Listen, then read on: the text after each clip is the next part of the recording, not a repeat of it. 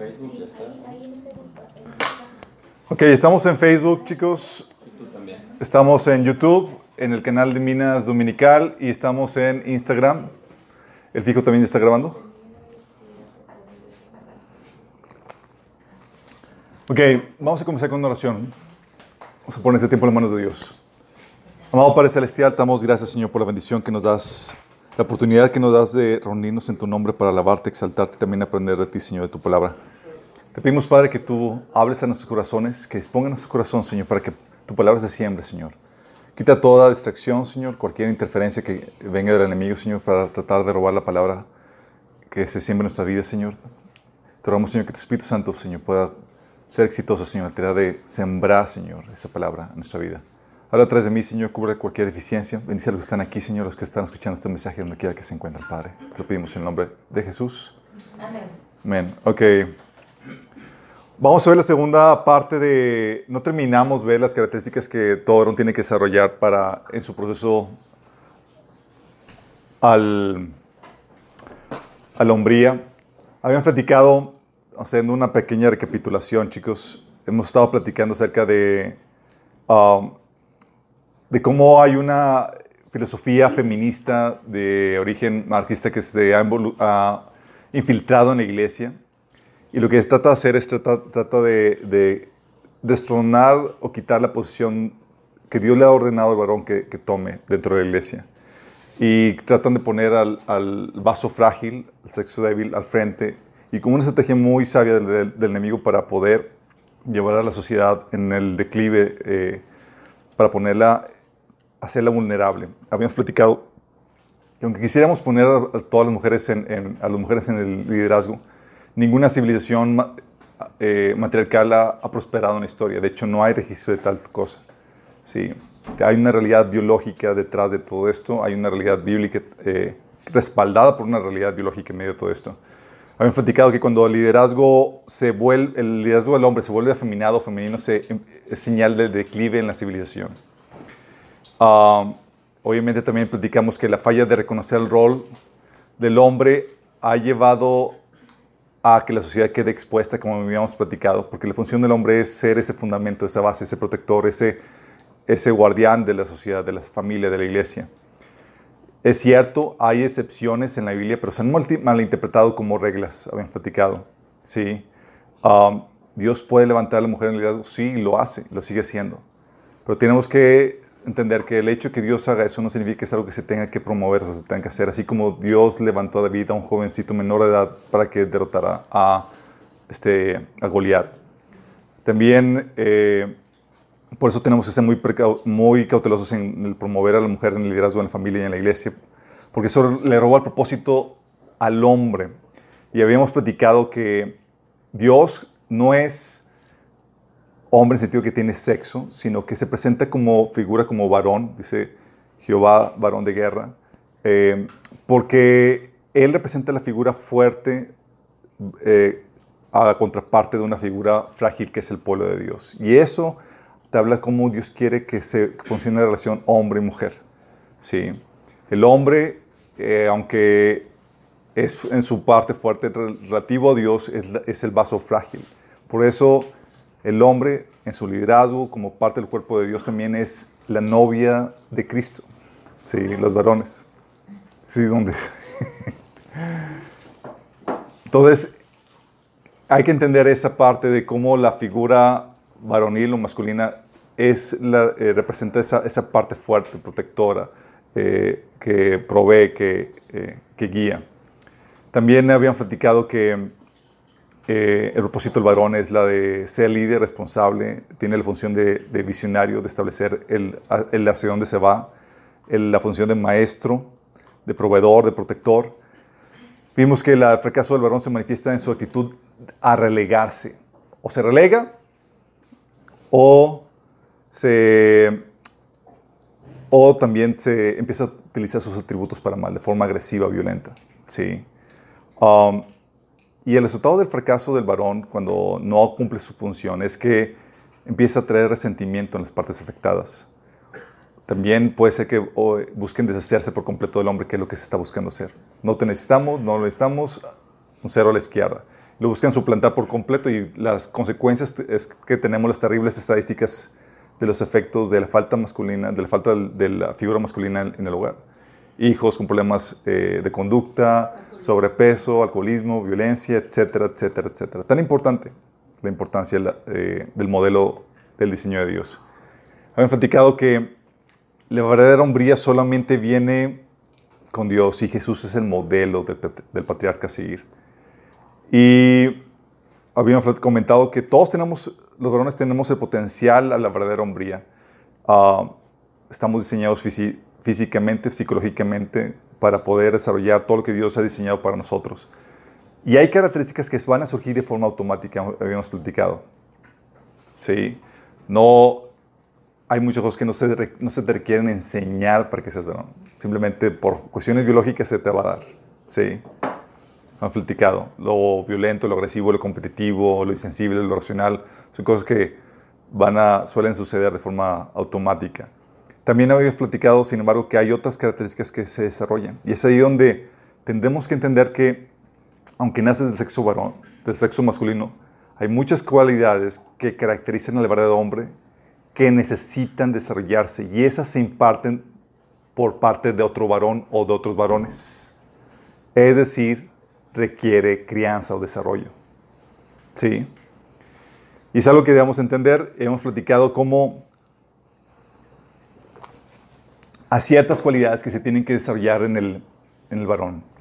Y esas cualidades, déjame decirte, muchas de ellas eran expectativas y eran cuestiones que se esperaban del varón.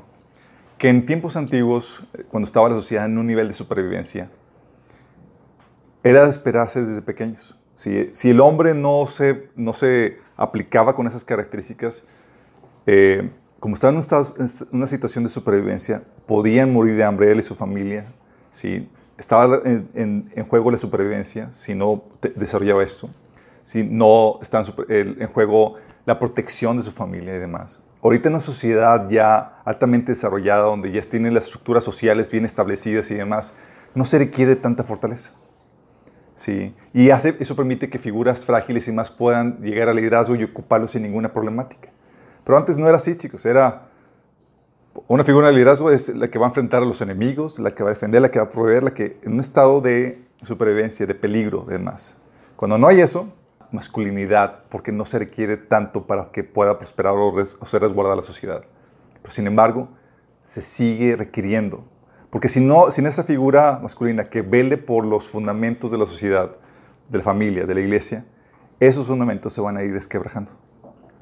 Y se va a volver vulnerable. Y va a terminar colapsando como está empezando a suceder ya. Sí, acuérdense de lo que hemos platicado. Cuando el liderazgo masculino empieza a feminarse, señal de que las cosas ya van en decadencia. Y hemos platicado varias características que el hombre tiene, necesita desarrollar. El hombre tiene que desarrollar varias cuestiones. Y es aquí donde dices, tu hombría, el desarrollo de tu hombría, aunque eres hombre, aunque eres varón, aunque eres sexo masculino, depende de que desarrolles esto. Y tiene que ver con tu función de liderazgo, todo esto. ¿sí? Con las funciones que Dios te ha puesto, nos ha puesto como varones. Habíamos platicado que necesitas desarrollar la eh, la, eh, preparación profesional, la habilidad de trabajo, ¿sí? porque como parte de la formación de un varón está la formación o la preparación profesional. Tienes que saber algún oficio, tienes que saber trabajar, tienes que ser útil, saber emprender, saber em, ser empleable, saber vender tu talento en el mercado laboral. Tienes que saber cuál es tu contribución. Es vital eso. La diferencia entre un niño y un varón es que el varón sabe valerse por sí mismo y sabe cómo comercializar su talento, sabes cómo proveer para él y para los suyos. Importante eso. Sí. Una persona que es buena para nada, un dependiente, le falta hombría. Está en el desarrollo. Sí. Lo que diferencia a un niño de, un verdadero varón. Habían platicado también que tiene que ser responsable, confiable. Es algo vital el varón nació para tomar responsabilidades. ¿sí? Muchos no saben que ya tienen ya, de hecho, una responsabilidad por el hecho de ser varones. Y Dios va a pedir cuentas por ello. No, tenemos una responsabilidad, bueno, todos en general tenemos una responsabilidad porque fuimos creados con un propósito. Pero el varón específicamente tiene parte de su propósito es cargar con el peso de responsabilidad de la familia, la iglesia y donde quiera que el Señor lo ponga. Tiene que tomar responsabilidad. Sí, de hecho, habíamos platicado que la diferencia entre un niño y un verdadero varón adulto es que el niño vive para sí mismo dependiente y no es responsable. El varón empieza a tomar responsabilidad y con eso da el paso a la trascendencia. Sí. Por eso las personas que viven para sí mismas, habían platicado, para sus entretenimiento, para sus viejecitos, para sus videojuegos, para lo que... Si no toma responsabilidad, todavía está falto en el desarrollo de la hombría. ¿sí? También habían platicado de la fortaleza emocional, de cómo el hombre tiene que vivir, eh, de cómo el hombre está para vivir o desatarse por los demás. ¿sí?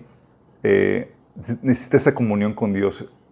No puede usar a las personas para servirse, para llenarse de ellas, sino que está para dar, dando continuamente. Y ese da continuamente requiere que tú te fortalezcas por parte del Señor. Sí. Había platicado que por eso tus tiempos devocionales son importantísimos. Y no debes de buscar satisfacerte del mundo, sino tienes que generar una, independencia emocional de todo lo que hay. Porque tú estás dado para depender del Señor, para empezar a dar a todos los demás. Sí. Ah, personas que, que son dependientes emocionalmente, van a ser, varones van a ser fácilmente manipulables, ¿sí? Varones que dependen, eh, de, por ejemplo, de la mujer para, para, obtener su identidad de hombría, van a ser manipulables por, por, por, la mujer, cuando eso depende exclusivamente de Dios. También hemos platicado del conocimiento de la sabiduría que requiere el varón. El hombre tiene que tener conocimiento de la palabra de Dios, básico en su, en su función de maestro. Por eso habían platicado, oye, no puedes delegarle la tarea de la dirección o la enseñanza espiritual a la mujer. Aunque ella sepa, aunque ella se aplique y demás, es tu responsabilidad. Y muchos quieren seguir siendo niños en ese sentido. Ah, pues que mi esposa sabe que se mete, la que toma el curso y demás. Tu esposa te marca un patrón perfecto, un estándar para ti que debes sobrepasar. Tu esposa sabe tú tienes la responsabilidad de saber más. En ese sentido, tú estás en una sana competencia con el sexo femenino. Sí. Y no es para que le pongas el pie a la mujer y la, y la trabas para que no proceda, porque no, es para que tú te pongas diligente en tu tarea. Habían platicado que la Biblia dice que, que las mujeres callen y, la, y el hombre y aprendan y, y sean enseñadas por el hombre, pero si el hombre no tiene nada que, enseñar, la mujer va a tener que hablar. Sí. Dice donde tienes que saber. Oye, ¿en qué va en el discipulado? Tú tienes que ir por delante. Oye, pero es mucho, o sea, trabajo todo el día y luego Sí, es mayor responsabilidad. Para eso naciste hombre. Sí, es bien cansado, mi estimado. Para eso naciste hombre. la carga de liderazgo por, para ti como varón debe ser más pesada. Pónteles. Amén.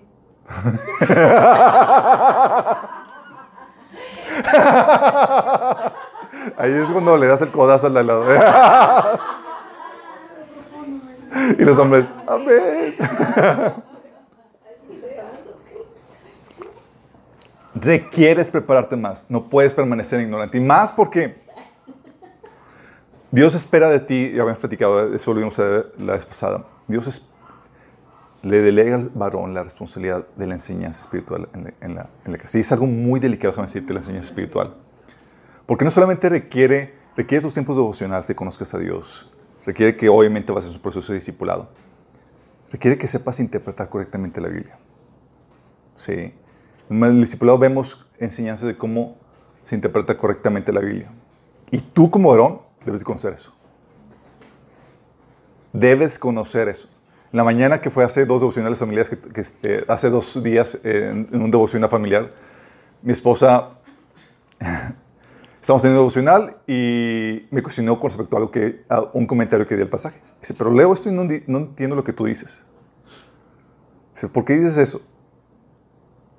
Ya, ah, y yo tengo que dar una respuesta sabia, basada en la Biblia de por qué estoy diciendo. No es como que cualquier mafufada, así como que, ah, porque lo digo yo. sí, porque lo dice el pastor, porque dice tu esposo. No es eso. Hay que dar una respuesta correcta a eso. Sí. Eh, y obviamente pudimos analizar el texto, le llevé, ok, analiza el texto, el contexto, ve estos otros pasajes, ve estos otros pasajes y estos otros. Y lo analizamos y ¿qué concluyes con todo lo que leíste? Ah, sí, lo que tú me estás diciendo. Ah, es eso lo que tiene que ser. Sí. Hay reglas de, también de interpretación, es algo muy delicado. Sí. Por eso dice, oye, pero yo no nací para ser pastor. Eres pastor de tu familia, de tu iglesia, ¿sí? de la gente a tu cargo. Tú eres, estás llamado a ser líder espiritual. No es solamente para uno, que otro. Tu llamado no es a ser como el pastor, de hecho, tu llamado es a ser como Cristo. Punto. Eso ya sobrepasa cualquier nivel que quieras tener. ¿Sale?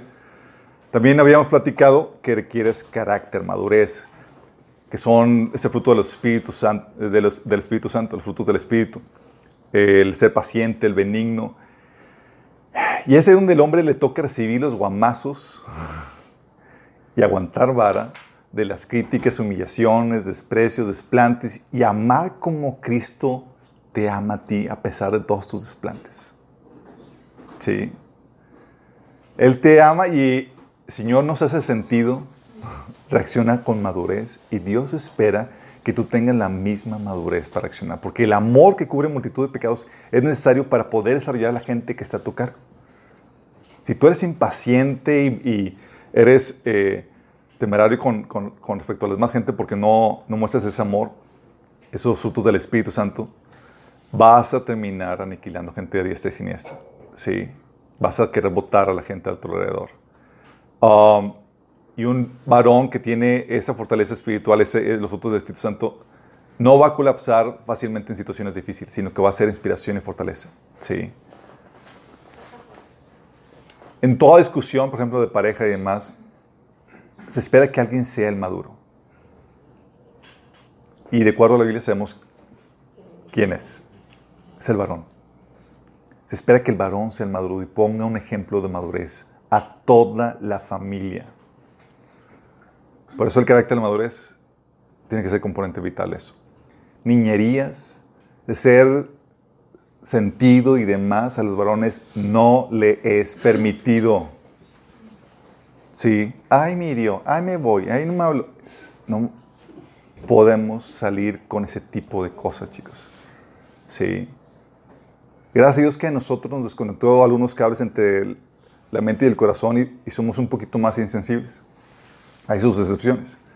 Pero muchas veces la regamos de, eh, y nos dan a las generaciones más recientes la, el, apodo de la, de la generación de cristal.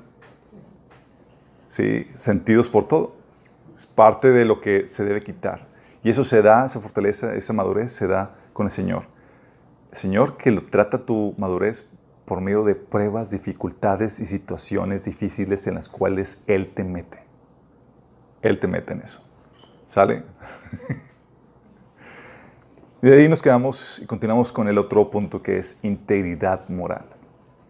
Santidad, obediencia. Es algo que debes desarrollar como varón, ¿sí? Una persona, y cuando hablamos de integridad, estamos hablando de que tú como varón tienes que haber asimilado las normas de Dios en tu persona. Que no necesites que alguien esté detrás de ti para hacer lo correcto. Porque tú eres la cabeza. Tú eres el hombre. ¿Sí? No necesitas que, estén, que te estén supervisando, sino al contrario, tú eres el modelo a seguir. La Biblia te pone ejemplos, de, por ejemplo, de, Pablo cuando dice en, 1 Tesalonicenses 2, 10, que dice, a Dios, Dios y ustedes me son testigos de que nos comportamos con ustedes, los creyentes, de una, forma, santa, justa e irreprochable.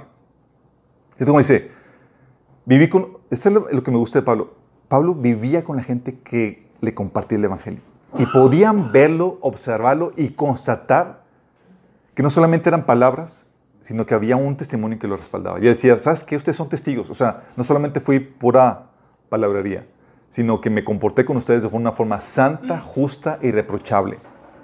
Él daba un testimonio. Él, él, a él no requería que estuviera nadie detrás de él.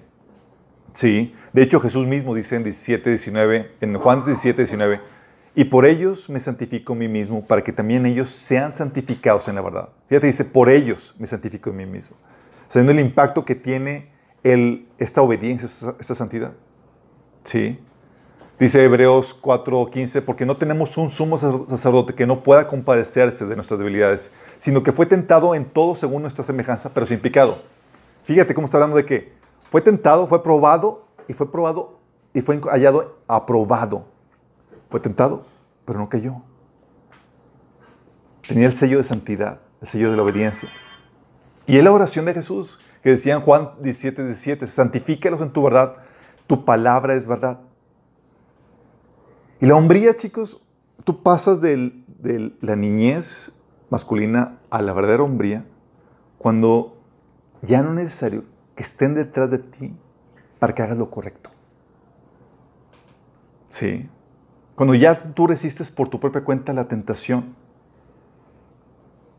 Dice donde para desarrollar la, la hombría es, oye, tienes que probarte ante Dios cuando nadie te ve.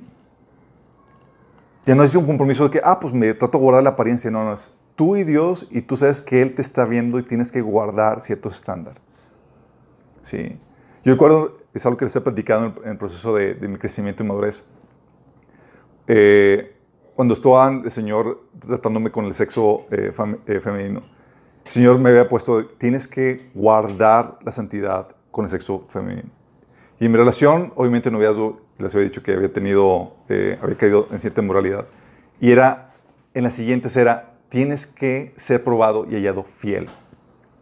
Nadie me veía, nadie me hacía nada, pero yo tenía que poner los estándares y no tenía que permitir que nadie esté detrás de mí. Sí. Y era algo nada más Dios y yo. Nadie más sabía. Que nadie me estaba hablando, nadie estaba en el pastor diciendo, a ver, ¿cómo vas con esto? Mi mamá no estaba con eso, mi papá no estaba con eso. Era Dios y yo. Yo era, Señor, tenemos que pasar esta prueba. Sí. Y gracias a Dios pudimos pasar exitosamente, sí, en las siguientes relaciones. Pero eso demuestra el salto de que ya no requieres que alguien esté detrás de ti. Ya tú mismo has encarnado las, las normas de Dios y las quieres vivir por ti mismo. Sí. Ya, oye, sí, es cierto, nadie es perfecto, pero ya por ti mismo te levantas de las caídas. No hay que estar detrás de ti para que, ah, levántate, arrepiéntete, hermano. Sí. Ya no te dejas vencer con facilidad, no te dejas esclavizar por causa del pecado, porque todos tenemos una lucha con el pecado. Pero la diferencia es que me dejo vencer, me dejo esclavizar o me levanto y declaro la guerra y sigo peleando. Sí. Y es ahí donde para, para esto tienes que fortalecerte al Señor, aplicar obviamente todo lo aprendido e incluso llegar a días de ayuno buscando la fortaleza del Señor en esta área. Sí. E incluso la fortaleza que viene por, por medio del cuerpo, donde nos rendimos cuentas unos a otros y pedimos ayuda el uno al otro. Es importantísimo esto, porque como te recuerdo, el hombre fue llamado a ser la cabeza, tanto en la familia como en la iglesia. Y si él muestra que hay grietas en su vida, en su persona, de inmoralidad, por ejemplo, eso va a afectar a todo el edificio. Justamente hace dos días me estaba diciendo una hermana, me habló por teléfono, diciéndome de, de que llegó con ella a, ser ministrada eh, una mujer que se estaba metiendo con el pastor. Y no me refiero a que estaba metiéndose a hacer negocios, estaba metiéndose inmoralmente. Sí. Y estaba en situación, o sea, mala situación. Y es ahí donde pasa, lo que pasa. Eh, ministerios, familias han colapsado por la inmoralidad, por no saber ser íntegro por no, verse, no mantenerse en santidad por parte del hombre. Hombres han caído en la cárcel dejando a sus esposas y familias desprotegidas. También han desviado a familias y a iglesias en su inmoralidad porque no tuvieron eso en orden. Tenían esa grieta y estaba colapsando el, edificio en esa, en esa área. Ministerios han colapsado. Ustedes saben del la trágica suceso con Ravi Zacaraya que salió que todo su ministerio por la borda. De hecho, hace unos días no sabía a qué nivel había llegado el asunto. Para los que no sepan, Rabbi Zechariah era un apologeta muy famoso y demás. Pero resultaba que él en, sus viajes donde iba, iba a lugares, tenía, eh, era socio de unos eh, eh, lugares donde dan masaje. Bueno, con las masajistas, las chicas, tenía relaciones en todos sus viajes a donde, donde iba. Imagínate. Y aprovechaba su posición, su estatus para, para acechar sexualmente a, a varias mujeres. Imagínate. Él murió y sale a la luz todo eso después de muerto.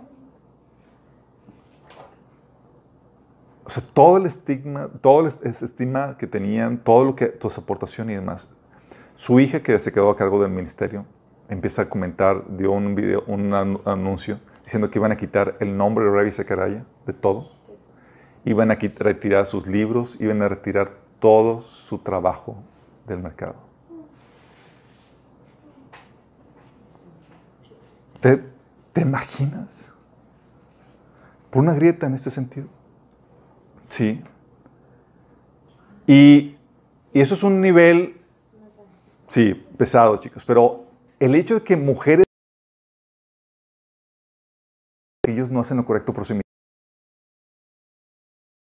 Es tuvieran un niño chiquito, a un varón que no ha desarrollado completamente sombría. Es, amor, anda, vamos a la iglesia. Vamos a la iglesia. No, no quiero. Amor, tienes que ir. Tú eres el pastor. Imagínate.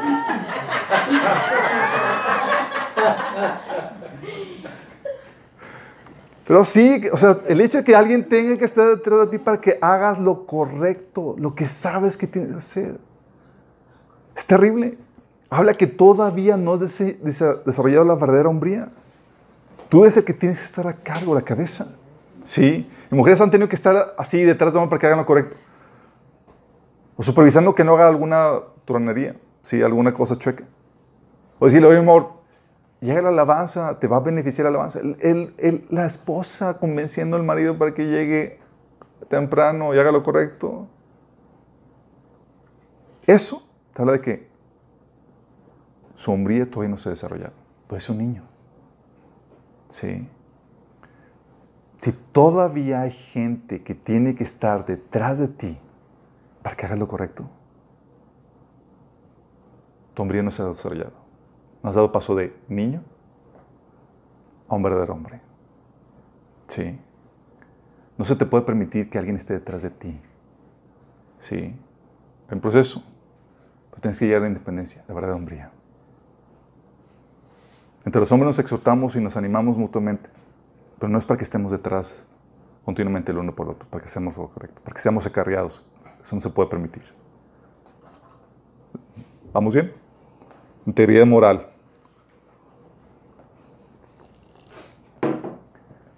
Fortaleza física, chicos. Fortaleza física, dices, oye, sabemos que como en todas excepciones, chicos, la fortaleza física se va deteriorando con el tiempo, con la enfermedad todo eso. Pero hay veces donde la fortaleza física se deteriora por flojos porque no hacemos lo que nos corresponde. Y déjame aclararte algo. La gloria de la mujer está en su belleza y dedican tiempo para verse bien.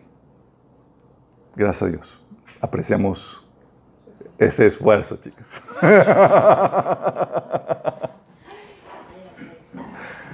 Al hombre, gracias a Dios, nos vale en gran parte. Sí, nos, nos arreglamos, pero la verdad es que Feo, fuerte.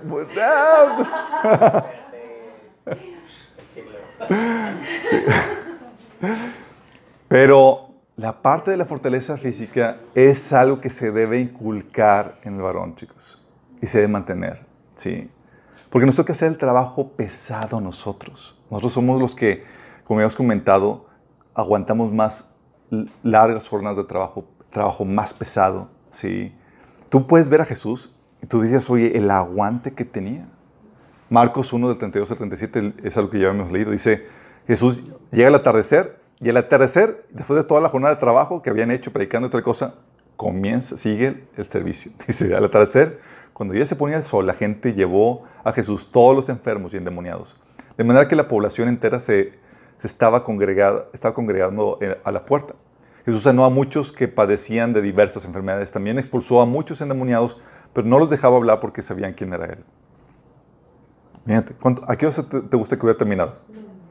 ¿Se amaneció? Seguramente muy tarde, sí. Uno dice, es el versículo 35, muy de madrugada, cuando todavía era oscuro, Jesús se levantó, salió de la casa y se fue a un lugar solitario donde se puso a orar. El último en dice a dormir, el primero en despertar. ¿Te das cuenta la calidad, el estándar que nos pone como varones? Es en la torre. Dice, Simón y sus compañeros salieron a buscarlo, por fin lo encontraron y le dijeron, todo el mundo te busca. Jesús respondió, vámonos de aquí a otras aldeas cercanas donde también pueda predicar, pues a esto he venido.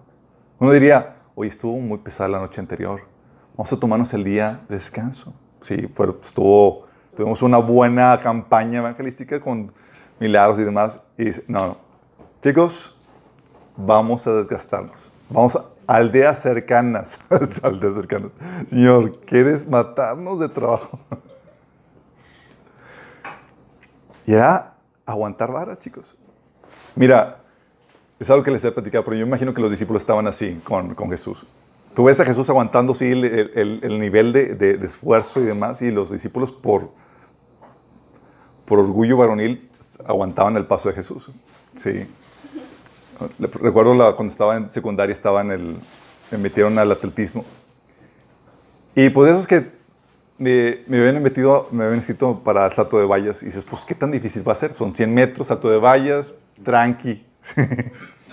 no sabía todo lo que implicaba. Era la técnica eh, y lo, el entrenamiento. Y no sabía que para entrenarse era 20, 20 minutos, media hora de calentamiento y luego dos horas de entrenamiento para no más alto de valles. Yo jamás había hecho tanto ejercicio en mi vida, en la secundaria. Y nos pone a una chica, nos dice, estamos los, ahí los novatos, los nuevos, y pone una chica y dice, eh, a, calentar. Corren, troten 20 minutos. Esto Oye, pues empezamos a correr y estaba a los que 5 o 10 minutos estaba ya que ya no aguantaba comiendo. La única razón por la aguanté fue por, porque una chica estaba guiándome y era ella como si nada. Tratando de aguantar. Sí. Pero es parte de, parte del orgullo del hombre, parte de la figura del hombre es, fuimos diseñados en cuerpo, físicamente, biológicamente, para con más resistencia, con más fuerza. ¿No se supieron de, la, de que eh, un transexual se, está, se metió a una competencia de mujeres recientemente? Sí. ¿De qué fue? ¿De natación? Sí, de natación. Y todas las mujeres así desconsoladas de que... Y él presumiendo de que, no, sí, fue súper fácil eh, echarnos a todas ellas. Bueno, así es, porque el hombre fue diseñado por eso. Por eso se cultiva. Sí. Dice Segunda Tesalonicenses 3 del 7 al 8 dice, nosotros no vivimos como ociosos entre ustedes, ni comimos el pan de nadie sin pagarlo. Al contrario, día y noche trabajamos arduamente y sin descanso para no ser carga a ninguno de ustedes. Fíjate, día y noche trabajamos y sin descanso. A su mecha. Y no estoy diciendo que, que no descanses. Obviamente tienes que pero va a haber tiempos de desgaste físico y demás y se espera que aguantes. Sí.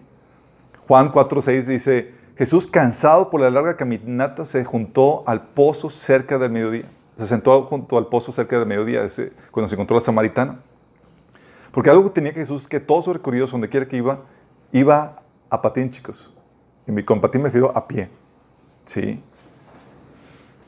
¿Te imaginas ese chamorrote que tenía? O sea, ejercicio a más no poder. Me recuerdo, ¿quién era? ¿Eras tú, Gustavo, que me platicaba de, de, de, su abuelito que cuando iba a misiones iba con botas al, a, la, sierra tres horas caminando y se aventaban tres pares, tres pares de zapatos?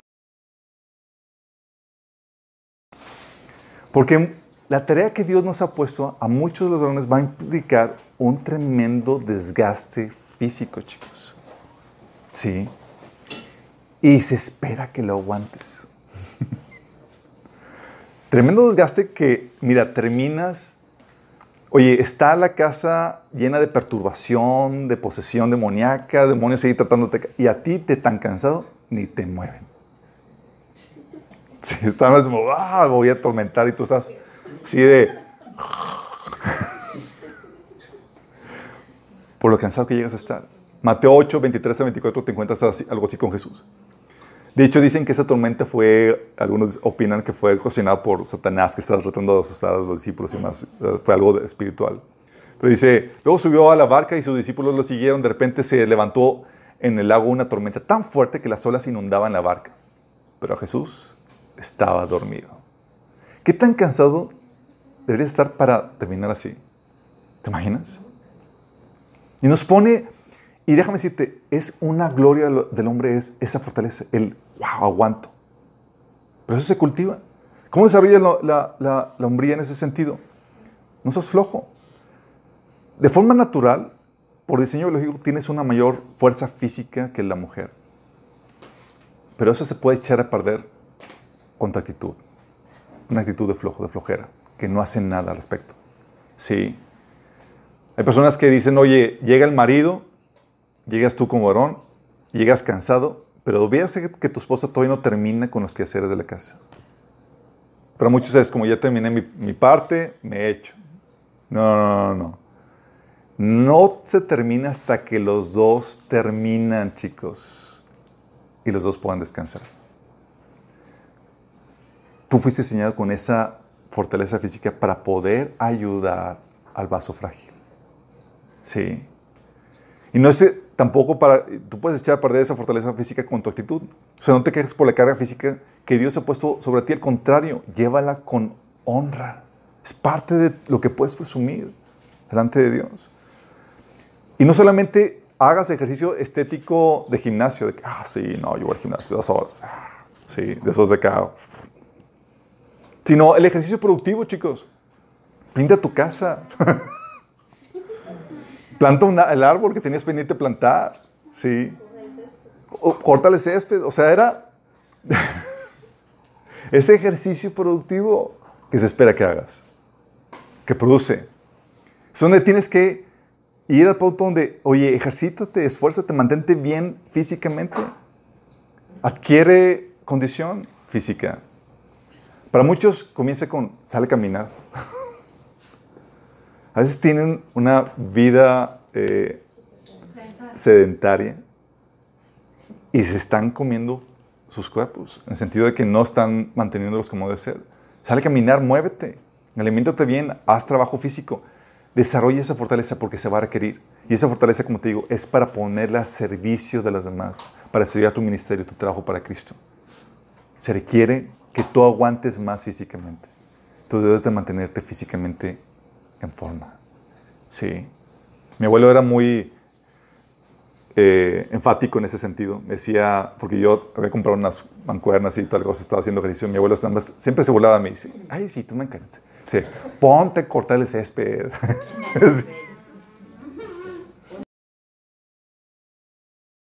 Siempre así, empezaba. Es lo que hacía. Pero esa es la forma. Era, para la forma en que se mantenía físicamente era con el trabajo. Trabajo productivo. Y en ese sentido, advertencia a las mujeres. Mujeres, hay hombres que les gusta estar cómodos y huyen del trabajo físico. Esa es una mala señal. Significa que tú vas a llevar la carga física en vez de él. ¿Sí? No es la forma. La otra característica que vas a tener que desarrollar en esto es la valentía. Valentía para afrontar retos, problemas, oposición, etc. Juan capítulo 16 del 7 al 16 te da un caso de valentía de Jesús, en donde el Señor te va a guiar muchas veces a que hagas cosas en su dirección que va a requerir que seas sumamente valiente y se espera que lo seas. De hecho, es una ordenanza. ¿Te acuerdas la ordenanza que le dio a Josué? Que le dijo el Señor. Mira que te mando que te esfuerces y seas valiente. Fíjate, dice, te lo mando. No te estoy preguntando, ¿te sientes valiente, hijito? ¿Te sientes así como que con ganas de esforzarte? ¿Tienes ganas? Le dice, te mando que te esfuerces y seas valiente. Y la valentía, chicos, no es la ausencia de, eh, de- de miedo. Es el saber afrontar el miedo, el dominar el temor.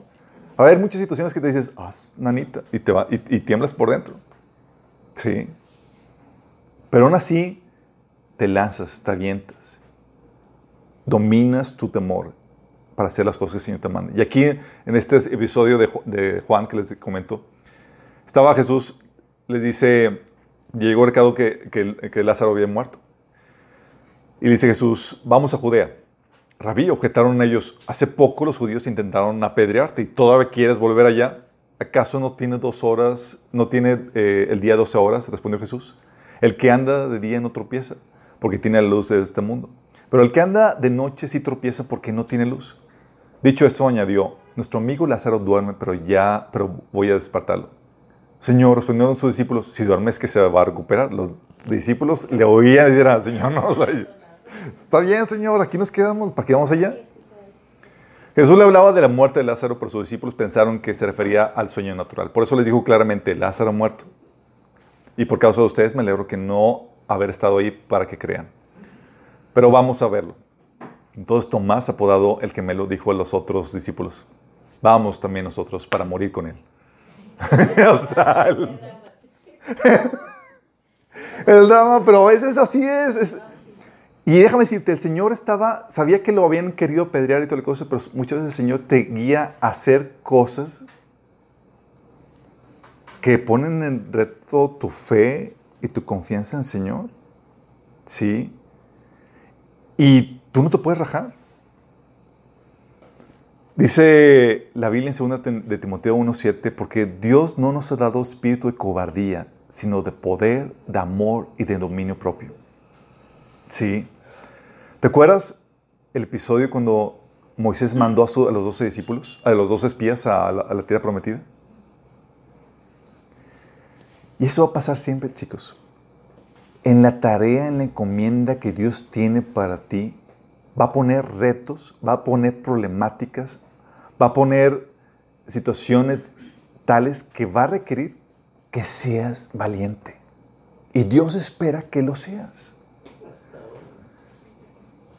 Cuando fueron los 12, los 12, discípulos- los 12 espías a la tierra prometida, regresaron 10 con mal reporte que no es que estamos estamos súper chiquitos, hay gigantes allá, nos ven como langostas y todos acobardados. Todos acobardados. Solamente dos no. Dijeron, sí vamos a poder, Dios está con nosotros y, y ellos eran los únicos. Sí. De hecho, Josué, que era uno de esos dos, fue recompensado con Dios- por Dios para poder pasar a la tierra prometida. Los demás, bola de cobardes, no entraron al plan de Dios. Y hay muchos varones que se quedan truncos en el plan de Dios para sus vidas por cobardía. No llevan su iglesia, su ministerio, no llevan sus vidas al nivel que Dios quiere por cobardes.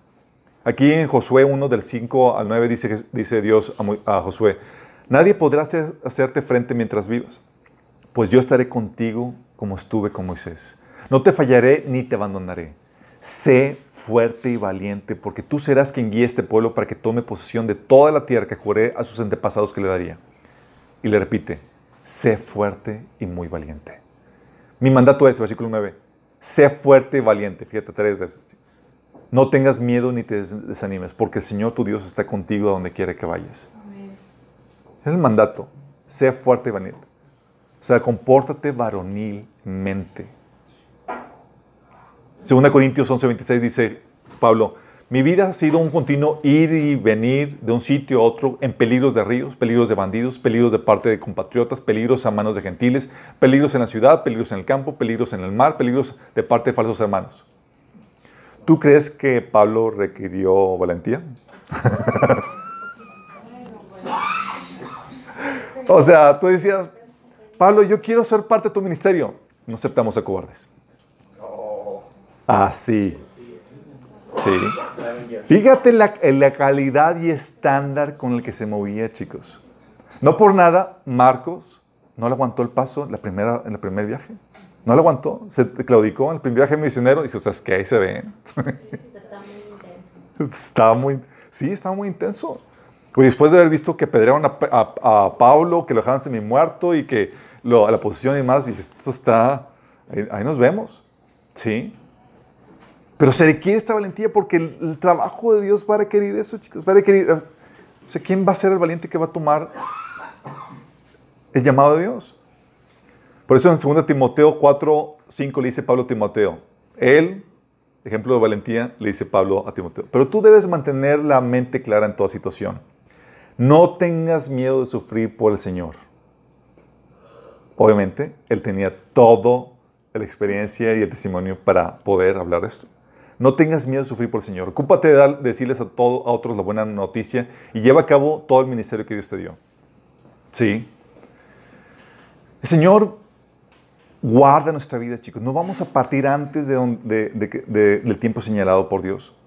El Señor oró en Juan 17:15, no te ruego que los quites del mundo, sino que los guardes del mal.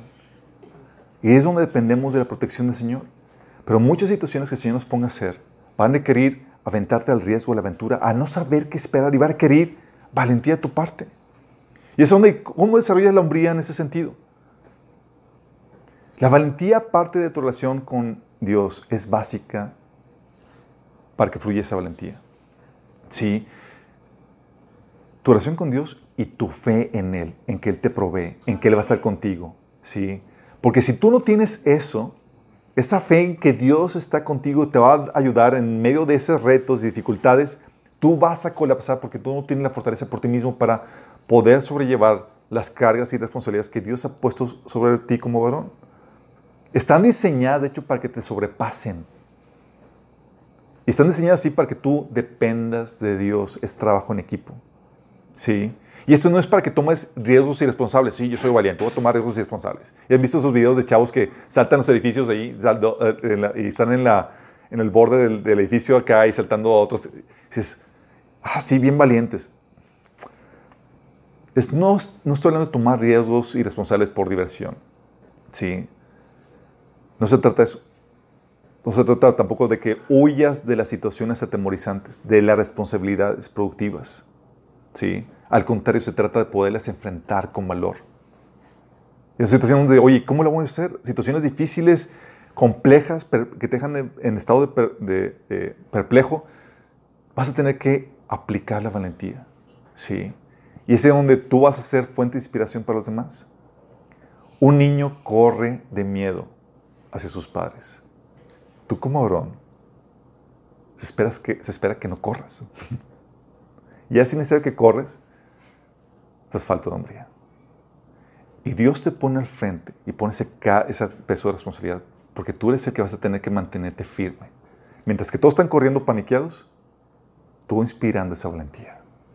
Sí. Hay testimonios de- en, en personas eh, en, el, en el Antiguo Testamento, episodios de guerra, donde estaban todos los soldados corriendo y solamente dos se mantuvieron en firme en medio de la batalla y ellos llevaron la victoria al ejército. Sí. Personas que no huyen de, su- de los retos y, y responsabilidades. Y es donde el Señor te va a guiar a tomar nuevos retos. Es, ¿cómo desarrollo la valentía? Toma nuevas responsabilidades, nuevos retos. Si algo que lleva a atemorizar al hombre es el peso de responsabilidad y los retos que eso implica. ¿Te acuerdas de lo que habían platicado la vez pasada? Que este hermano, oye, se encontró que estaba eh, eh, embarazado de, cuatrillizos y el pánico lo invadió al punto de que no había podido dormir eh, la noche anterior. ¿Pero qué hizo? Igual que hizo David, se fortaleció en el Señor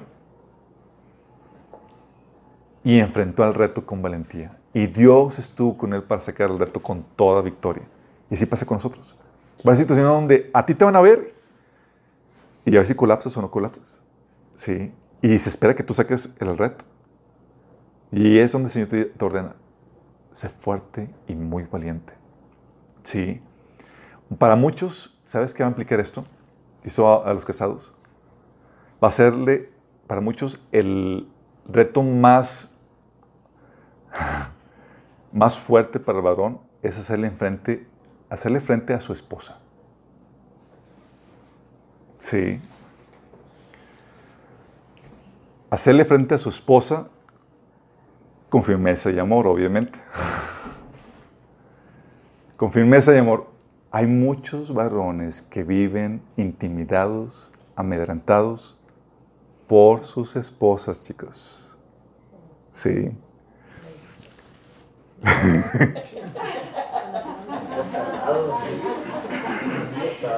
Y dicen, es que si mi esposa se entera que hace esto, me va a ir mal. Sí, la fiera.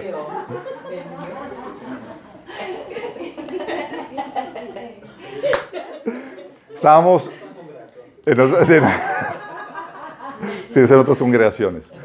Eh, al punto de que, de que ya de forma cultural, como hay, muchos, hay mucho mandilón suelto, eh,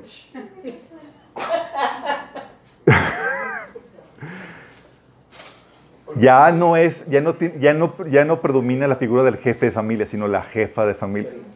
Sí, ah, la jefa. sí. No, oye, ¿vas a tomar una decisión o algo? No, no, es que tengo que hablar con la, con, la, con la jefecita y demás. De hecho, estábamos en, el, en, el, en estas vacaciones que tuvimos la oportunidad de ir, días que te abordan para ventas de, de esos tiempos tipo, tipo de eventos de tiempos compartidos, no, es- no es exactamente eso, porque estaba mi esposa ah, y yo ahí en esa plática y demás, y dicen, ¿pero qué dice la jefa de familia? Porque ella le van a vender obvio. Yo digo que no. Y mi esposa así como que, ¿cómo que jefa de familia? Aquí el que gobierna es mi, es mi, mi marido. Y yo, ah. ¿Verdad que sí, mi amor? Ah. Pide lo que quiera. No, pero, pero estaban comentando, estaban, esta, cuando dijo eso el comentario, varios chavos que estaban atrás estaban, órale, no, pues en mi casa, en mi casa sí gobierna mi, mi, mi, mi esposa, porque, porque llega un punto donde te puede llegar a intimidar. Sí, es interesante porque la mujer tiene la cualidad sino de no, no agarrar golpes al, al- al hombre. Sí, sabemos que el hombre aguanta eso, pero hacerle la vida miserable y de cuadritos. Sí. Tiene esa cualidad de que sabes que te voy a característica, esa habilidad, sí, de que sabes que no te voy a, no te puedo enfrentarme así de, ah, de contigo porque digo eso no te afecta, pero puede hacerte la vida de cuadritos. De hecho, proverbios hay tres o cuatro proverbios que hablan, advierten acerca de eso. Sí, de que más vale estar en el rincón de una azotea que compartir, compartir casa con una mujer pendenciera. Sí, sencillo, se pendenciera. O sea, te puedes, así dices, es que no aguantas. Pero es ahí donde, oye, el hacerle frente a, a- para muchos a su mujer va a ser el acto más valoroso que, va a ser, que, que puedan hacer. Moisés, por ejemplo, no le quiso hacer frente a su mujer. Y casi muere en el intento. Sí. Moisés dijo, Dios, le dijo Moisés a su esposa, oye, tengo que circuncidar a los hijos. Y ya me imagino fuera, ¿hasta crees? ¿Sobre mi cuerpo? ¿Sobre mi cadáver? Bla, bla. No, pues está bien, no, Sí, no, lo que tú quieras. Y ya, se van. y muchos varones, déjame decirte, saben la dirección que debe tomar su familia, su iglesia, pero tienen miedo a su esposa. Sea, es que, es que tengo que, que- que cortar gastos aquí, pero si le corto mi esposa se va a enojar. O sabes que tengo que cambiar esto y tengo que hacer estas cosas, pero no lo hago. Pero sabe que es de Dios que, tiene que sepa poner en orden su familia. Pero no lo hace porque va a incomodar a su esposa. ¿Sí? Y es algo donde enfrentar a tu, a, a tu mujer y hacer una de las cosas más difíciles y más valorosas para el hombre. Sí, dices, órale. Sí, así tal cual. Para muchos así es. Pero déjame decirte, si no tienes un temor por Dios mayor que el temor de tu mujer, vas a terminar sometido a tu mujer. ¿Sí? Al único que debes de temer, por sobre todo, es a Dios. Y ese es donde, ese es cómo se desarrolla la hombría. ¿Sí? Estando dispuesto a enfrentar el enojo, la desaprobación de tus seres queridos, tu esposa y demás, para hacer lo que, lo que Dios te dice que tienes que hacer como varón. Es que te y te puede hacer la vida cuadrito, sí, pero es parte de tu hombría. Sí, hacer lo que sabes que tienes que hacer, ser valiente. Y es aquí donde, para otros, la forma en que se desarrolla es no buscando ser políticamente correcto. Hablar la verdad hoy en día, chicos, es de lo más valiente que puede ser. Lo más valiente. Porque ahorita hablar la verdad como nunca se te viene la gente encima. al cuello, Satanás al yugular, sí. Y tienes que ser valiente y estar dispuesto a sufrir rechazo por causa de la verdad. Y es ahí donde, para las mujeres la advertencia, un hombre cobarde va a llevar a colapsar tu familia, el ministerio, y no va a tener las agallas para llevarte en el plan de Dios para ustedes. Porque el plan de Dios para tu familia, para tu ministerio y demás, va a requerir que el varón, tu varón, sea muy valiente, que tome riesgos, que tome decisiones, que no huya de lo, de lo que Dios le ha puesto a hacer. Y todo llamado de Dios va a implicar ese paso de fe, esa valentía. Sí. ¿Vamos bien? Valentía. Dominio propio. Dominio propio, chicos. Dominio propio para establecer tus propios estándares, tus propias metas, para dominarte a ti mismo. Esto implica ser responsable, sin que nadie esté por encima de ti, porque tienes el dominio para ponerte tus propios estándares. Sí, nadie tiene que estar detrás de ti diciéndote lo que tienes que hacer. Tú ya lo estableciste. Ya estableciste estándares. La Biblia te dice en 2 Timoteo 1.7, porque no nos ha dado Dios espíritu de cobardía, sino de poder, de amor y de dominio propio, o templanza. Tú solo te controlas. Tienes a Jesús que en su dominio propio sabía poner estándares de, de trabajo, estándares de, de levantarse tus tiempos devocionales en la madrugada y no requería de que de alguien más para que lo hiciera. ¿Te imaginas Pedro levantando a Jesús? Jesús, levántate y toca tu tiempo devocional. Pues tenía dominio propio. Él ponía sus propios estándares, su propio estándar de, calidad y de, servicio. Y es ahí donde tu, tu, tu crecimiento hacia, hacia la hombría es ese dominio propio que se manifiesta en ponerte metas y estándares de calidad. Tú tienes que ponerte metas y estándares de calidad. Es, una forma como se desarrolla eso. Se desarrolla cuando tú cumples tus obligaciones sin excusas. Porque algo que tenemos es que, ah, pues no lo hice, ah, X, y saca la excusa. Chambones en lo que hacemos. Sí, ser chambón es parte de esa falta de dominio propio. Y es ahí donde eh, el desarrollo de ese dominio propio a veces requiere ayuda. ¿eh? De hecho, la gente que se inscribe en el gimnasio y busca un coach es porque típicamente no tiene el dominio propio para poderlo hacer por sí mismo. Y se vale, sí. Pero el hecho de que, oye, ya lo estoy haciendo por mí, ya lo estoy haciendo por mi cuenta y estoy buscando esa ayuda para desarrollar en mi propio, brutal, sí. El hecho de que vengas a la iglesia y estemos mutu, mutuamente ayudándonos a, cumplir esos estándares que sabes que Dios espera de ti, como tu tiempo devocional diario. Oye, nos animamos mutuamente y quiero cumplir ese estándar y no quiero que nadie esté detrás de mí. Es genial. Es parte del desarrollo de tu hombría. ¿Por qué? Porque como habías comentado anteriormente, nadie tiene que estar detrás de ti para que tú hagas lo correcto, para hacer lo correcto. Si requieren que alguien esté detrás de ti, todavía no desarrolla esa hombría. Es que tú no, no sucede eso contigo. Tienes que tener ese dominio propio de que sabes que yo pongo mis estándares. Yo discierno la voluntad de Dios y la establezco en mi vida. Sí. Y hay hombres que ponen estándares y se piden cuentas a otros varones en ese sentido. O sea, que sabes que, oye, ayúdame a cumplir estas metas que me puse para mi, para mi vida. Ah, perfecto. Pero tiene la intención de dominarse, de ayudar, de, de desarrollar esa, ese dominio en su vida. Y eso es muy, muy importante. Porque, y eso es una advertencia para las mujeres, porque varones sin dominio propio serán condenados a la desorganización y a la mediocridad en sus vidas. Sí, no tiene estándares. Es, tienes tú como mujer estar detrás de él para que avance en su nivel de vida, en su desempeño, en su nivel espiritual, porque no pone él estándares por la falta de dominio propio. Tienes que estar tú detrás de él, porque él no es la cabeza. Y es cuando tienes que desarrollar eso. Las mujeres tienen que estar bien alertas de eso porque si no estarás condenada a estar detrás de él todo el tiempo porque no tiene el dominio propio para hacer las cosas que debe cuando debe. Si les ha tocado mujer ver a varones que sus esposas están detrás de ellos todo el tiempo, detrás de ellos todo el tiempo, porque si no, no saca la chamba, no hace las cosas como debe ser, ni como debe ser, no entrega el trabajo en tiempo y en forma. Eso no debe ser. Acuérdense, como varones estamos puestos para estar a la cabeza. Y nosotros, de nosotros poner los estándares que van a fluir a toda la familia, a toda la iglesia y demás. No tiene que estar nadie detrás de ti. Y, y esa a veces es difícil, porque, porque estamos acostumbrados a trabajar para alguien más. Y te acuerdas que la Biblia dice que la cabeza de todo varón es quién? Cristo.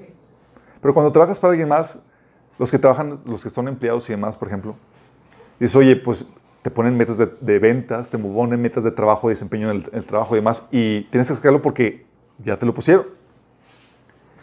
Pero es muy tentador que cuando tú eres la cabeza, te veas bien parco contigo mismo. Sí.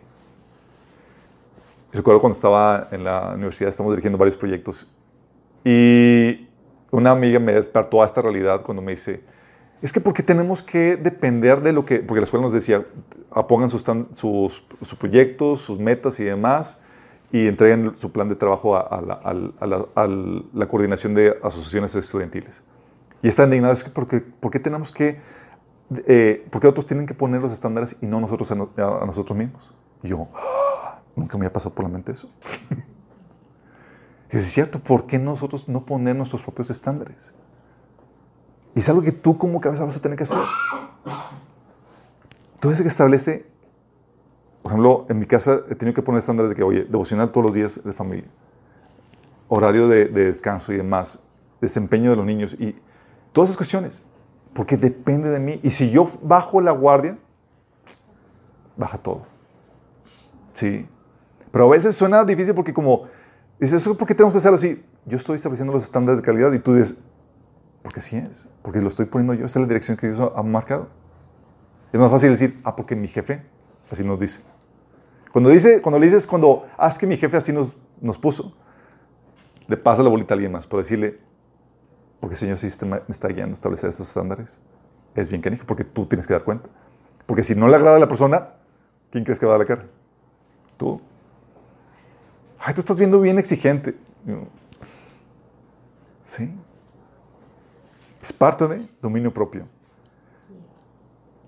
El otro, el final, es espíritu racional.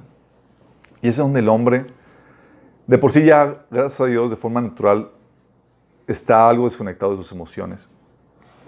Pero aún así, sus emociones pueden llegar a dominarlo. Y el hombre no puede estar controlado por sus emociones, sino por la verdad, por la sabiduría y la dirección del Espíritu Santo. Fíjate, tiene que estar controlado por la verdad, por la sabiduría y por la dirección del Espíritu Santo, no por sus emociones.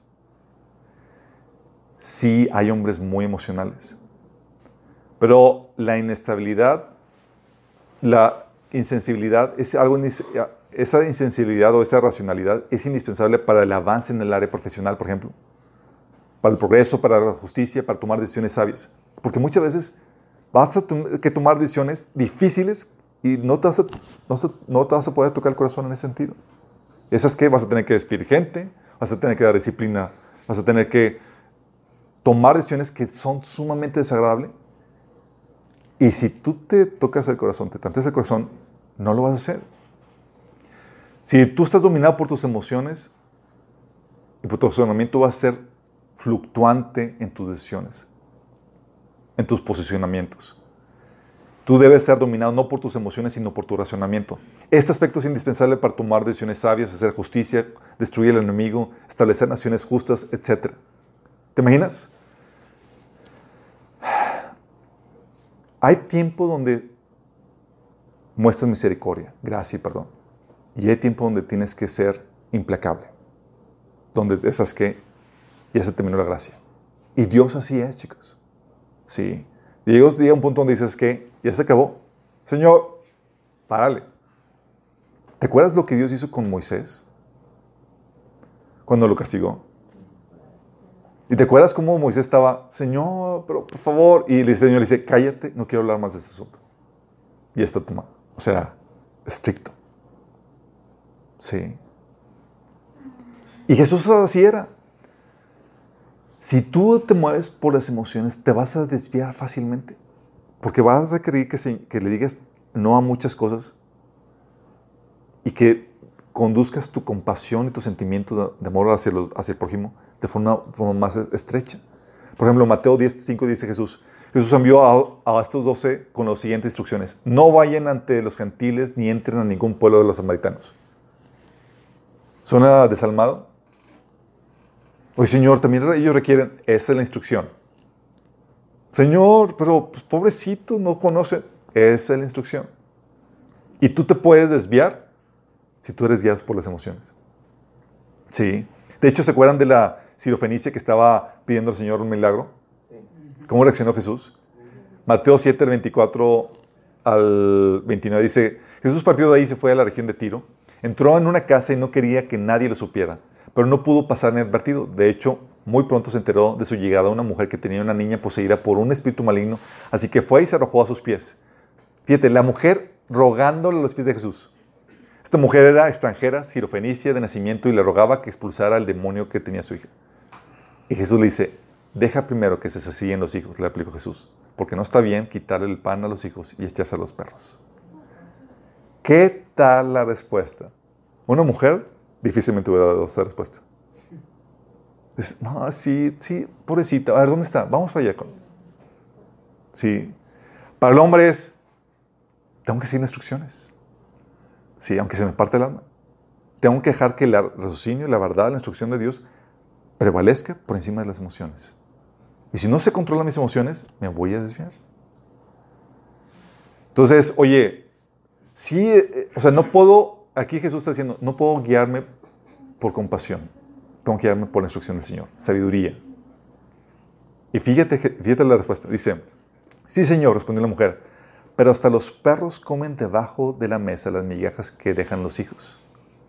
Jesús le dijo, por haberme respondido sí, puede decirte, tranquila, el demonio ha salido de tu hija. Fíjate la grueso. Hay veces en donde te van a hacer la llorona. ¿Es en serio? Entonces, es que, por favor, y más, y tú puedes así, no, pues, pero tú sabes que no es lo correcto, al menos que tenga una respuesta sabia.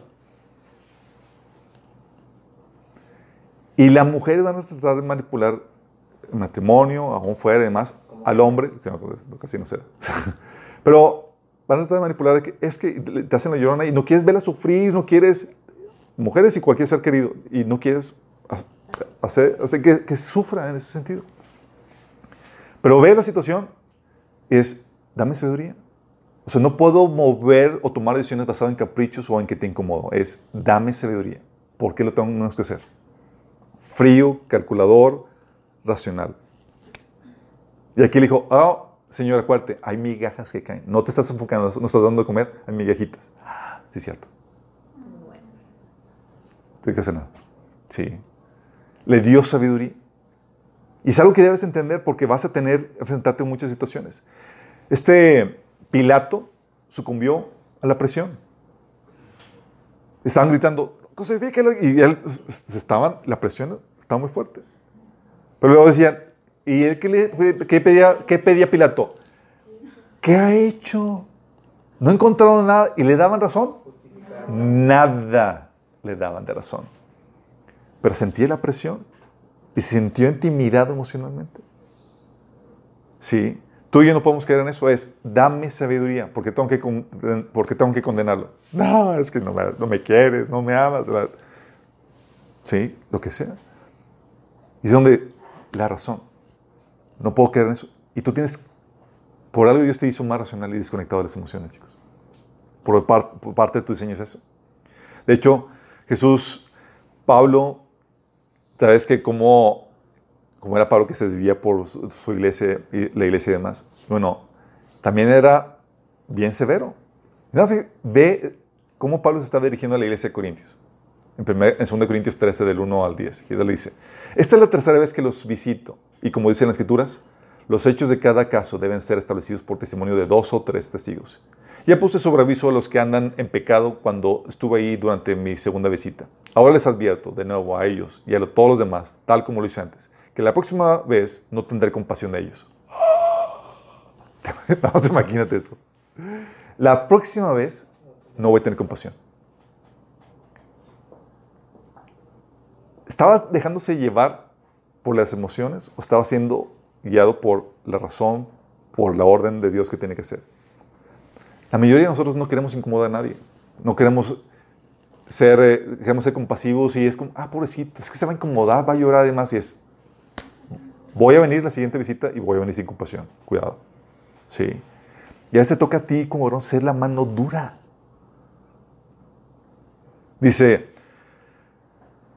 um, pedimos a Dios en oración que ustedes no hagan lo malo al rechazar nuestra corrección. Espero que no sea necesario demostrar nuestra autoridad cuando lleguemos. Hagan lo correcto antes de, que, de nuestra llegada, llegada, aun si eso hace que parezca que no hemos demostrado nuestra autoridad.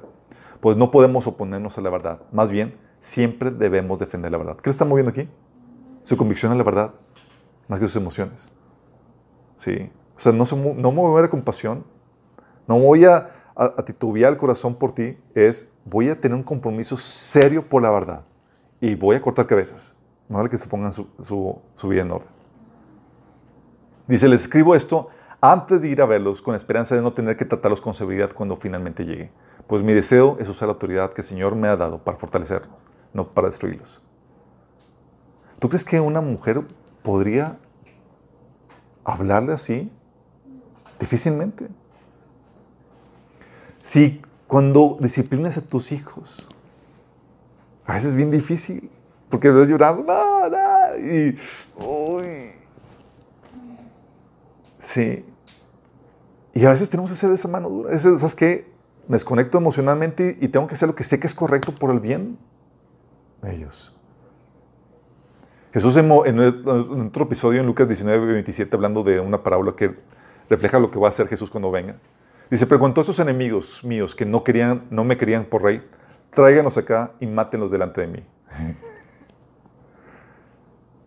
Tú ves este salvajismo y demás, dices, ¿qué pasa? ¿Estás conectado?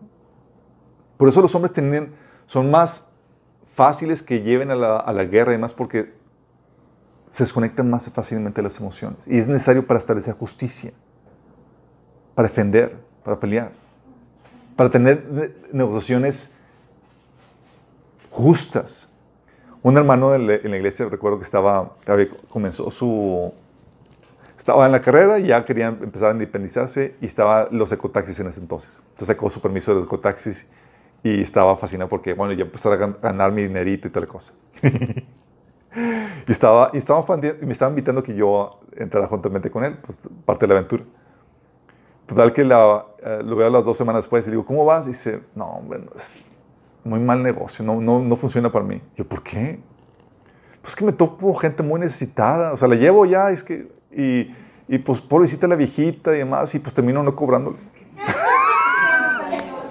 y voy allá y, ay, y, me, pa- y, y la persona se ve muy necesitada, y digo, no, no, yo se lo, yo se lo pago, eso va por mi cuenta. Y total, chavo, perdiendo dinero, haciendo estrellas. Porque no podía establecer negociaciones justas de que te ofrecí un servicio es, pues tengo, que, tengo cobrártelo. Es lo justo. Sí. Y a veces te mueve más a la compasión y demás, es que... ah, y es, no, esto es lo justo. Sí. Y yo oro por ti y el Señor te... le- Pero él llegó a un punto donde estaba quebrando su negocio y tuvo que dejarlo.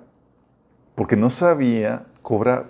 No, se, no podía controlar sus emociones para hacer lo que es correcto. ¿Les ha pasado? Sí. A veces mi esposa me dice, dice amor, no, no, no, no, no vayas a cobrar, tú cóbrale. y así es. Porque a veces uno tiene, se quiere mover por las emociones y no quedar mal. ¿Y, y cómo le digo que, que me pague? Y, y somos hermanos y así, tal cual. Sigo, no hard feelings, hermano, págame. ¿Cómo desarrolla la hombría? En ese sentido, uno, no cedas a tus convicciones por presión o manipulación. Busca siempre que te convenzan. Que intenten por aquí, no por acá.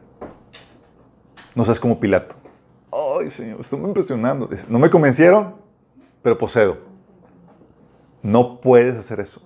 tienes que entender, racionalizar, comprender. Ah, sabiduría. Ah, la respuesta fue sabia. Sí, me convenciste. Así como Jesús, la serofenicia con Jesús. Señor, pero no, no has visto este punto, este ángulo del, del aspecto. Ah, sí, cierto. Ok, está bien. Sí, tienes que entrar porque no puedes ceder a tus convicciones por presión o por manipulación. Es que me hizo la llorona, es que me lloró. Eh, Sé que es difícil. Recuerdo un episodio en la prepa donde anduve con una chica. La traté de cortar tres veces y no podía. Cada vez que le cortaba, me lloraba. No, porque bla, bla. Yo, no, no, no. Pues bueno, ok, vamos a intentar otra vez. Y, y me, me- me- me armaba de valor y era como que volvía a, a tratar de cortarla y me hacía la llorona otra vez. Y era. Y lo hice tres veces y nomás no pude. Terminaba otra vez andando con ella. Yo, estaba en ese, ese proceso de desarrollo. Dios estaba, no sabía que estaba desarrollando mi hombría en ese sentido. Yo llegué a rendirme con Dios y dije, Señor, no puedo. Que voy a terminar casándome con él. La pasó que vamos. Y dije, Señor, haz que ella me termine. Y ella terminó, terminó con, eh, me terminó. Sí. Y fue, recuerdo, fue el día más feliz para mí. Me sentí como que, wow, libre. Pero era una falta de hombría en ese sentido. Sabía que tenía que terminar, pero no me atrevía a hacerlo. Y las lágrimas me persuadían. ¿Te acuerdas a quién le pasó lo mismo? En la Biblia. Ah, Saúl. También le hicieron claro. Sansón. Saúl también, de que, ah, no, lo que sintió presionado y hizo el sacrificio que no tenía que hacer. Sí, se- se sentía presionado por el pueblo. Pero, pero está con este Sansón, le hizo la llorona, no me quieres, la, la, la, y él, ay, ay, pobrecito. Bueno, esa falta de convicción, sí, pone en peligro tu hombría. Y ese no puedes ceder en tus convicciones por presión o manipulación. Debes de buscar siempre que me comienzan. Es, dame sabiduría. A ver, quiero entender el argumento. No, no, no lo entiendo, no me convence, debo permanecer firme. No tomes decisiones emocionales. Eso es como desarrollas este, este, este punto de tu hombría. Usa tu cabeza. Es aquí donde llega al punto donde tienes que cortar a la chica con la que estás enamorado, aunque sabes, porque sabes que no te conviene. Y hay personas que están así. El chavo sabe que no le conviene, pero pues el corazón, sí. Y no lo terminan, no lo terminan cortando. Y eso es para cuestiones de noviazgo o incluso relaciones de amistad. Dices, oye, no te conviene más, pero el corazón. Y es donde tienes que ser ahí desalmado. Es, tengo que tomar la decisión correcta. Si te da pena o te da cosa co- eh, cobrar por tus, por tus servicios, aprenda a cobrarlo. Es una forma de desarrollar tu hombría. No evada la disciplina o la reprensión o la expulsión que te toca dar como varón. Aplicarlo es desarrollar tu hombría. También, oye, ten tu presupuesto, ten tu presupuesto y sujétate a él. A veces somos guiados o somos tentados por las emociones a fallar a lo que sabemos que debemos hacer, que es guardar cierto presupuesto. Y ves ahí, es que está bien padre y te guías por las emociones más que por tu raciocinio. Eso, esa falla, te resta hombría. ¿sí? Cumple con tus responsabilidades, sientas o no sientas, eso desarrolla tu hombría. Tu tiempo devocional, tu ministerio, tu trabajo. Esa, cumplir esas responsabilidades, sientas o no sientas, porque a veces sí te ha, pasado que no sientes ganas de trabajar, pero sabes que tienes que hacerlo, es parte de. Y es ahí donde la advertencia de las mujeres. Mujeres, un hombre que no sabe controlar sus emociones es propenso a no tomar decisiones sabias y eso va a afectar para mal a la familia, al ministerio y donde quiera que esto se, se dirigida. Recuerdo una vez que cedí, una falla mía, cedí en una presión que estaba, me estaba realizando mi esposa. Recuerdo, estábamos, no recuerdo el episodio, nada más recuerdo que yo, obviamente, yo soy, yo soy responsable y hice lo que me- no me convenció, cedí y pasó algo y no, no- no fu- funcionó como, como estaba. Y le digo, ¿ya ves, amor? Dice, sí, pero tú eres el líder. Y yo, Siempre son golpes bajos, sí, son viste. Me dice, tu parque más escaso, tú eres la cabeza, tú debes tomar decisiones ahí. Y yo, cierto, cierto, sí. Y es cierto, sí. Mujeres, tengan cuidado de eso. Un hombre que toma decisiones basadas en las puras emociones puede guiarte a tomar decisiones equivocadas. Será fluctuante en sus decisiones y será fluctuante en su estado de ánimo. Puede decir que te ama hoy, pero mandarte a volar cuando ya no siente nada. Peligroso, porque no está basado en convicciones, está basado en emociones. Y en general, en las áreas en las que no esté fuerte como varón, chicos. Eso es para en todos estos rubros. Las mujeres, en las áreas en las que no esté fuerte como varón, en una de estas, tú como mujer vas a tener que cargar con él. Tú como mujer vas a tener que cargar con él en estas cuestiones. Vas a tener que estar detrás de él, tomar responsabilidad porque no toma. Vas a tener que ser la fortaleza emocional porque él no es. Vas a tener que dar el conocimiento y la sabiduría porque él nomás no. Vas a tener que ser tú la del carácter. Vas a tener que tú ser la, la, la, la, la íntegra que está supervisando que no haga nada mal tu marido. Sí. Vas a tener que tú ser la fortaleza física. Recuerdo a mi abuelo en ese sentido, en la fortaleza física. Eh, mi abuelo sí, eh, por parte de mi mamá, sí le tiraba a la flojera. Era muy intelectual y además y no le... Y me lo platicó mi tía que en un episodio mi abuelo estaba sentado leyendo un libro mientras que mi abuelita cavaba una, una noria.